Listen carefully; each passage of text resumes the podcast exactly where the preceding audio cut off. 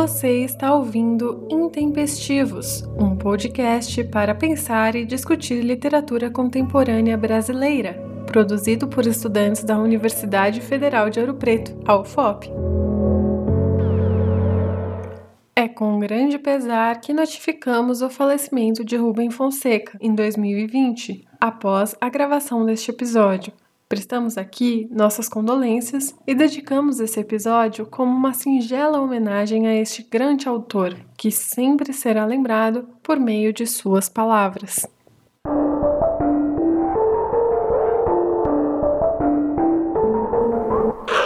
Ei pessoal, tudo bem? Eu sou a Malu, graduando em jornalismo. Oi, eu sou o Pablo, estudante de letras. Olá, eu sou a Margarete, também curso letras. Este é mais um podcast da disciplina Tópicos de Crítica e Interpretação Literária do curso de Letras da Universidade Federal de Ouro Preto, orientado pelo professor Vitor da Rosa. No episódio de hoje, vamos te guiar pela obra de Rubem Fonseca.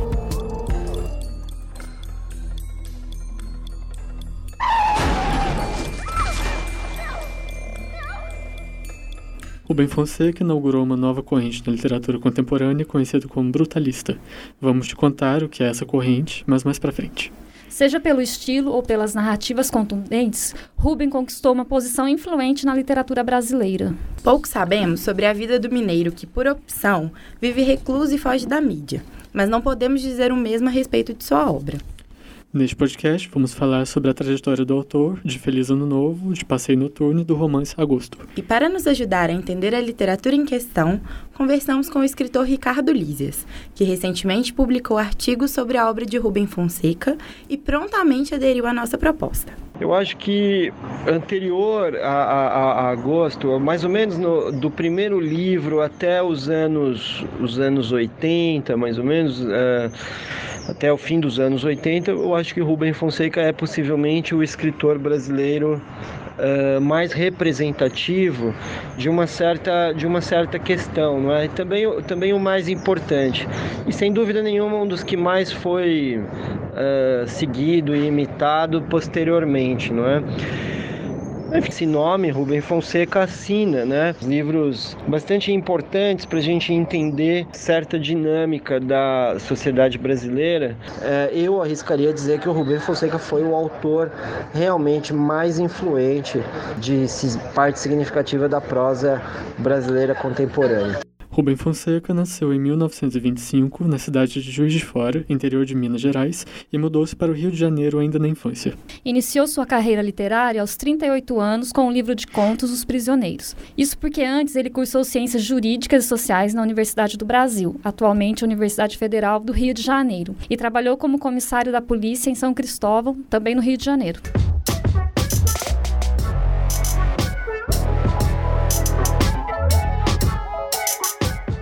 Conversamos também com a professora da PUC Rio, doutora Vera Lúcia Fulan, que estuda a obra de Rubem Fonseca há alguns anos e publicou em 2003 o livro Os Crimes do Texto, Rubem Fonseca e a Ficção Contemporânea. Bom, eu venho estudando a obra de Rubem Fonseca há alguns anos. Para mim, é o escritor brasileiro mais importante surgido na segunda metade do século XX, sendo reconhecido inclusive por autores das gerações seguintes como escritor que consolidou a literatura urbana no Brasil. Para o Luiz Jufato, por exemplo, até o surgimento da ficção do Rubem Fonseca, a literatura urbana esteve ligada ao mundo rural, sendo que mesmo nos autores mais urbanos não havia ainda uma mentalidade urbana. Então, é, antes, antes de mais nada, é preciso considerar isso, a importância dele nessa consolidação da literatura urbana brasileira, mas é, levando em conta que a sua ficção não se constitui como uma ruptura com a narrativa urbana que lhe antecede. Ao contrário, é, ela é tecida a partir da leitura da tradição.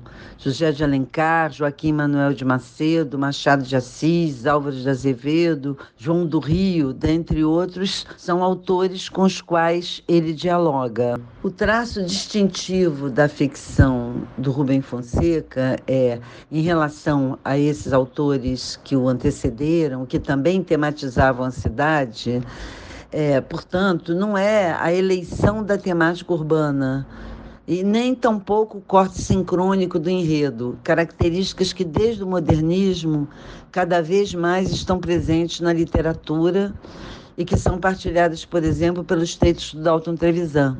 Então a gente se pergunta o que, que diferencia essa literatura do Rubem Fonseca das demais quando se pensa na cidade. O que diferencia é como que ele olha para a cidade e é, o olhar que ele lança é um olhar de viés, digamos, entre o nostálgico e o cético, que se desloca o tempo todo, buscando novos ângulos de visão, novos aspectos a serem contemplados. Quer dizer, é um olhar em consonância com o nosso tempo pós-utópico, em que o homem ainda não curado das feridas deixadas pela falência dos sonhos libertários da modernidade, acompanha as mudanças aceleradas que tendem a apagar suas referências. Por isso, sua literatura é, a gente pode dizer, atualíssima. As narrativas de Fonseca têm como tema principal a violência urbana. Nesse sentido, os personagens tentam sobreviver à brutalidade e ao caos social.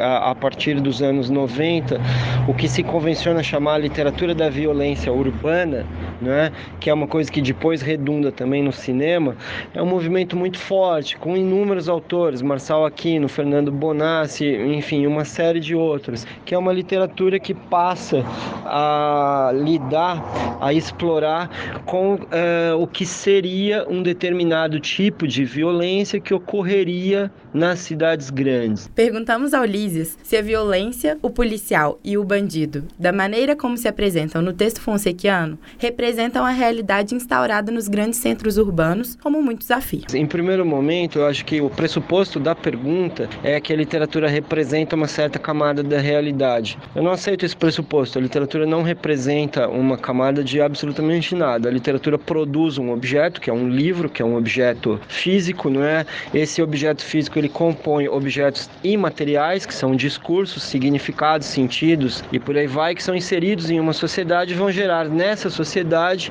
não é, uma consequência. Uma das consequências é as pessoas acharem que ele está reproduzindo alguma coisa.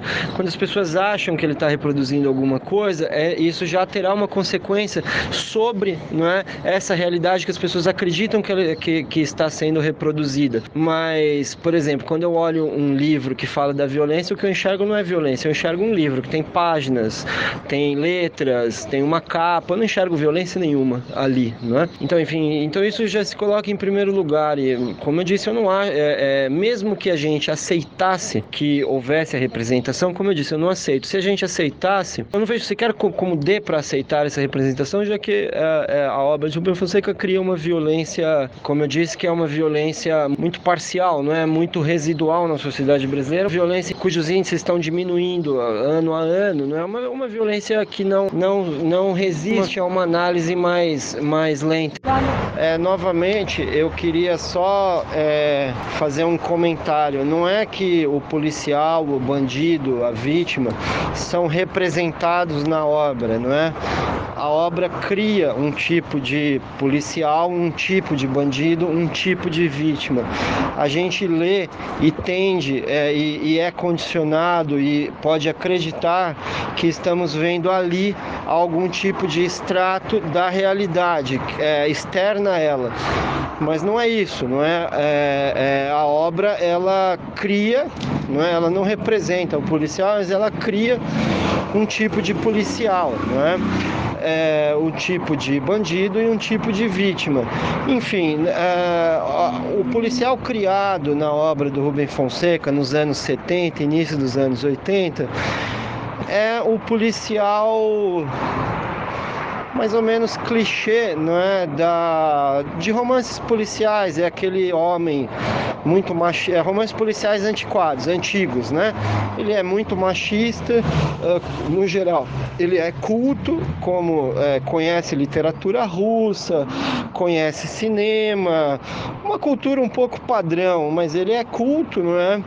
É valente também, mas é um pouco esse tipo de investigador meio padrão, não é? Essas são as personagens principais que ele inventa, é, que como a gente sabe, não, não, não, você não vai encontrar em lugar de delegacia, coisa alguma.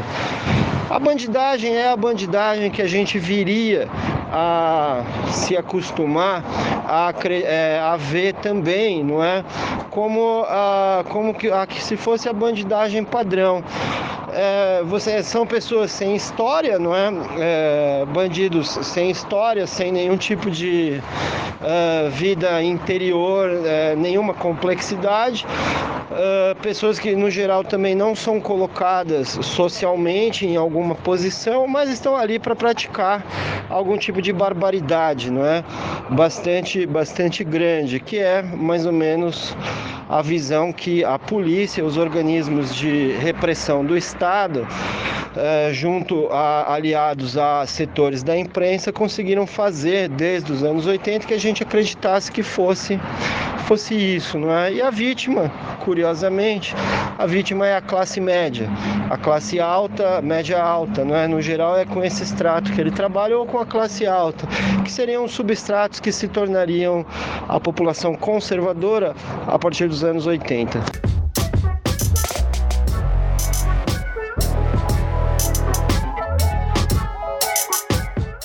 O termo brutalismo já foi mencionado neste podcast, mas você sabe o que significa? O Boris Schneiderman cunhou o termo brutalismo para se referir à maneira crua, direta, como Rubem Fonseca compõe as cenas de violência urbana. É isso porque o Boris Schneiderman privilegia na obra dele essa, essa representação da violência dessa maneira direta e crua. Quanto à relação entre a ficção do Rubem e o poder, pode-se dizer que toda grande obra de arte, de alguma forma, desafia os poderes instituídos. O Rubem Fonseca, como cidadão, pelo que se sabe da sua biografia, seria conservador em política. No entanto, a maneira como ele dissenta o ponto de vista em suas narrativas, levando o leitor a ver a realidade de diferentes ângulos, abre caminho para que as verdades estabelecidas sejam colocadas sob suspeita.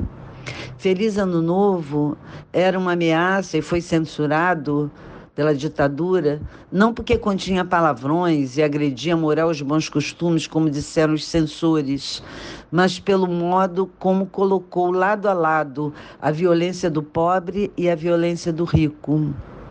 E é, eu diria que, em relação a longa obra do Rubem Fonseca, eu diria, eu não dividiria ela em fases. É, como eu privilegio a questão do deslocamento do ponto de vista na obra dele, é, eu diria que o que muda é, é é, ênfase. Um, no início, talvez ele desse mais ênfase a essa descrição das cenas de violência, essa representação da violência dessa forma mais direta, e depois ele foi, não, não deixou nunca de representar a violência, de figurar a violência urbana, mas é, talvez talvez tenha optado por fazer isso de uma maneira mais é, sutil, plena de ironia. A, ironia se agudiza na obra mais tardia do Rubem Fonseca. Agora, quanto à, à autoficção, ela sempre esteve presente na, na, na obra do autor. É, muito antes de se tornar quase uma moda, um gênero na literatura brasileira. Mas é, ela esteve presente é, de uma outra forma. É, ele, ele procurou sempre desconstruir a figura do autor empírico como referente, como base da realidade.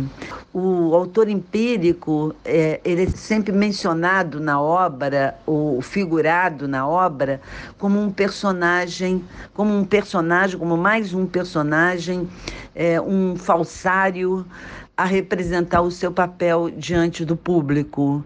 Então, essa, essa, essa diluição entre o, o autor empírico e o personagem ficcional pontua a obra dele é, dessa, de uma forma também bastante irônica, mostrando que é, o autor empírico não é uma base para a verdade, não é um, um, um referente da realidade. Ele é também um personagem construído. Sob esta perspectiva, pedimos a Lísias que nos contasse como é a relação do aparelho repressivo com outros setores da sociedade na obra de Rubem Fonseca. O, o Rubem Fonseca, ele compõe na obra dele, ele cria é, todo tipo de relação é, do aparelho repressivo com outros setores da sociedade. Ele nunca, ele nunca criou um aparelho repressivo estatal particular que fosse, diga-se de passagem, limpo, honesto ou algo do gênero. Pelo contrário, é um aparelho repressivo inserido uh, em todas as questões da sociedade que ele também cria. Não é? O que fica, fica claro, porém, é que o aparelho repressivo dele não tem, não tem conexão com as classes baixas, né? Isso, isso ele, ele não faz, ou seja, é, não parece ser exatamente algo na, nos mods do que se chama, do que se conhece como milícia hoje, não é? é há corrupção, há todo tipo de interesse escuso, mas não há uma ligação com as classes baixas, não é? Uh, nesse aspecto, elas não são, elas não estão ligadas a esse aparato repressivo. O papel do Rubem Fonseca na literatura brasileira, na minha opinião, é um pouco solidificar é, e trazer a literatura para o lado do poder, não é? é a, a, literatura até, até, os anos 60, não é? A literatura brasileira, no, a, inclusive nos anos 60, até o AI-5, a literatura brasileira, como a cultura e a arte brasileira, é uma literatura majoritariamente de esquerda. Isso é uma coisa, é praticamente um ponto pacífico, né? Hoje em dia as pessoas dizem que também é, mas isso não é verdade. Uh, nos anos 70, a literatura, como todas as outras artes, passa a sofrer uma dura perseguição, uma perseguição bastante violenta, que atinge, que atinge para sorte dele, não é, o próprio Rubem Fonseca.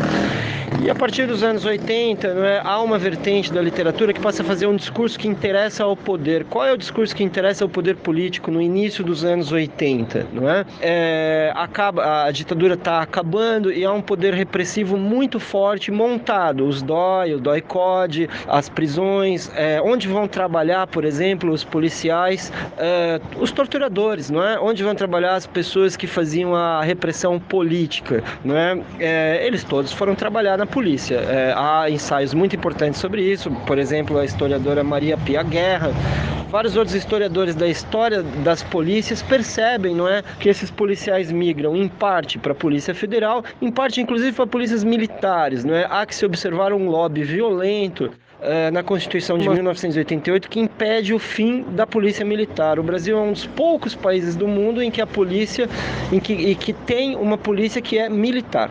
Não é?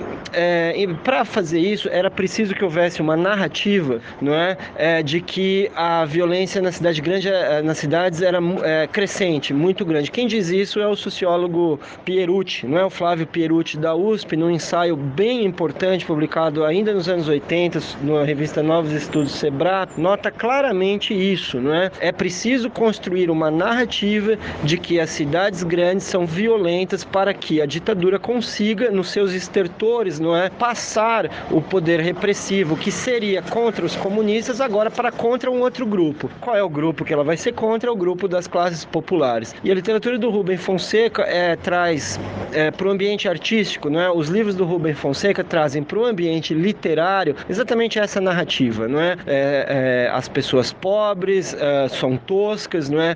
é, é são, são ladrõezinhos, são pessoas que roubam sem muita razão, são psicopatas. Há aquele Feliz Ano Novo, por exemplo, um, um, um conto brutal, e ele passa a cumprir essa narrativa, que é uma narrativa que muitas outras pessoas em muitos outros campos dizem que é uma narrativa que a TV Globo também fez, não é? Há que se observar como essa própria narrativa ela é mentirosa, não é? Basta observar os os mapas da violência que a gente uh, nesse tipo de livro há uma invasão muito grande das classes baixas no interior das classes altas, não é como se a população pobre viesse para os locais da classe alta e viesse assaltá-los, não é? Essa violência existe, só que essa violência é residual na na sociedade brasileira, não é? A maior parte da violência, qualquer mapa da violência observa isso com, com tranquilidade, não é? A maior parte da violência que ocorre no Brasil é uma violência uh, no interior das classes baixas, não é? Ela, quando ela vai para as classes altas, há assaltos, há sequestros, há todo tipo de coisa, mas ela é rapidamente coibida. Ou seja, a violência que o Rubem Fonseca cria nos livros dele é mentirosa, né? Ela é uma narrativa, ela não representa a realidade, embora tenha se tentado, a literatura tem essa mania, os muito crítico literário tem uma mania que eu acho uma tragédia de, de dizer que um livro representa a realidade. É, do Rubem Fonseca falam isso o tempo inteiro, então as pessoas podem olhar o mapa, o mapa da violência e ver que a narrativa que ele cria é uma narrativa residual. É uma narrativa, ele coloca como a violência residual fosse a violência principal. E ela não é, mas isso interessava muito ao discurso do poder, ao discurso da ditadura, que o Rubem, ao discurso da direita, né, ao discurso conservador, que o Rubem Fonseca é, segue, né, que ele aplaude com bastante gosto. Né? Ele é o grande escritor da direita uh, a partir dos anos 80 e anteriormente também, não é? embora o livro dele tenha sido atingido pela ditadura, que foi mais uma presepada, não uma questão ideológica, não sei, uma, uma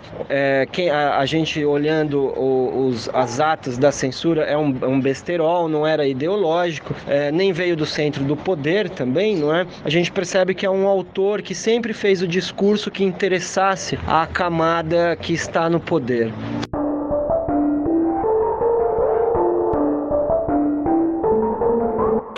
Terminamos por aqui.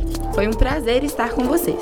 Muito obrigado pela companhia e acompanhe os demais podcasts sobre literatura contemporânea. Até a próxima, pessoal!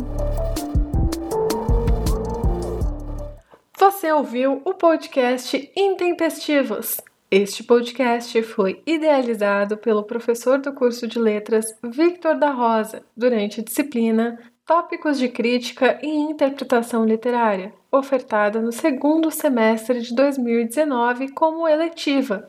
Agradecemos ao apoio do professor de jornalismo Carlos Haurig, ao suporte técnico de Tiago Caldeira, a edição e finalização de Maria Luísa Souza, Júlia Ruivo e Pablo Garcia. Agradecemos a todos os convidados que se dispuseram a participar e a você, ouvinte, por nos acompanhar e pensar sobre literatura contemporânea conosco. O Intempestivos é realizado em parceria com o projeto de extensão Central Plural de Podcasts, também da UFOP.